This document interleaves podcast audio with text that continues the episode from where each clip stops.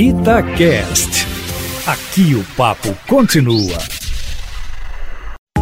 Itatiaia Carros, com Emílio Camanzi. Emílio Camanzi, um dos principais lançamentos deste ano é o Peugeot 208, que tem muitos elogios, mas também tem muita polêmica. Não é isso, Emílio? Boa tarde para você. Boa tarde, Júnior, e a todos que nos ouvem aqui na Itatiaia. Uma das grandes novidades do mercado nos últimos tempos foi o lançamento do novo Peugeot 208. Feito na Argentina, ele arrasa pelo visual moderno e, por que não, arrebatador. Aliás, foi eleito carro do ano na Europa e é a grande esperança da marca para incrementar as vendas aqui no Brasil. Muito já se falou dele nesse período que foi lançado. Eu, por exemplo, já tinha feito uma grande avaliação com o modelo pré-série, na versão topo de linha Griff, lá na Argentina no começo do ano. E depois, no lançamento oficial aqui, fiz outra, mas na versão mais barata chamada de Active Pack.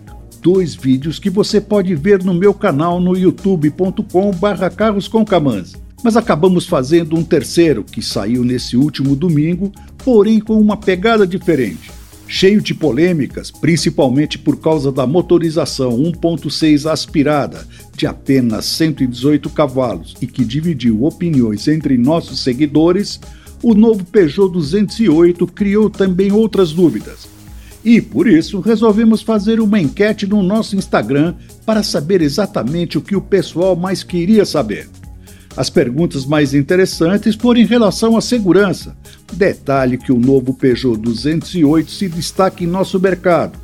Outra foi sobre o novo e moderno quadro de instrumentos em 3D, uma exclusividade do modelo que é muito interessante e um grande diferencial no segmento dos hatch compactos. E tem muito mais.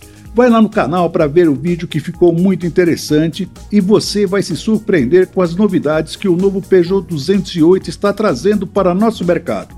É isso aí, minha gente. Um abraço e até a próxima.